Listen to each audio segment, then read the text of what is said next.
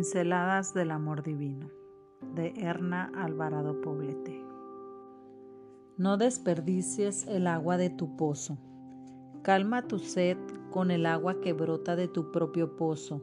No derrames el agua de tu manantial. No la desperdicies derramándola por la calle. Proverbios 5, 15, 16. Agobiada tratando de justificar su conducta, retorciendo sus dedos y con un sentido de culpabilidad del que la desbordaba, estaba sentada frente a mí.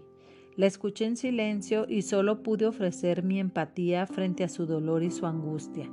Se pasó la mano por la frente como tratando de olvidar las circunstancias que la llevaron a tener una aventura extramarital.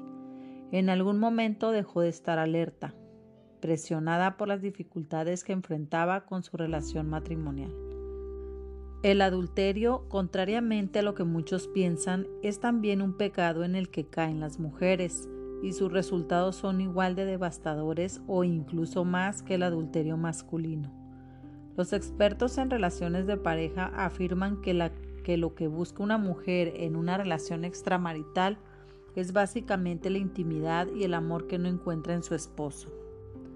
El corazón de una mujer anhela amar y sentirse amado. Si esta necesidad es desatendida por su marido, ella puede sentirse vulnerable. Resultaría caótico que buscara satisfacción de esta necesidad en otra persona. Eso siempre es un error. Mujer casada, si tu relación matrimonial se ha vuelto fría, no uses esto como excusa para divagar en fantasías románticas con alguien que no es tu esposo. Tampoco te escudes en eso para aceptar galanteos de otros varones. Lo que cosecharás finalmente será una conciencia culpable, además de dolor emocional y rechazo social. Sé honesta. Si tu matrimonio ha perdido romanticismo, reclámalo a tu esposo y toma en cuenta que tú eres la otra parte por lo que deben recuperarlo juntos.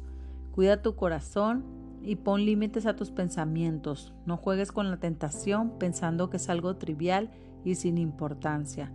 Puede ser que, sin darte cuenta, estés cavando la tumba de tu dignidad personal y el final de tu matrimonio. El proverbista dice, calma tu sed con el agua que brota de tu pozo. Proverbios 5:15.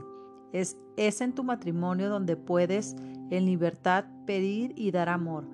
Vive fiel a tus convicciones y a los votos matrimoniales que nacieron de tu corazón enamorado el día de tu boda. No permitas que tus defensas espirituales se desgasten en el trajín de la vida. Dios conoce tu corazón y cuando te sientes débil estará allí para ser escuchado y fortalecido.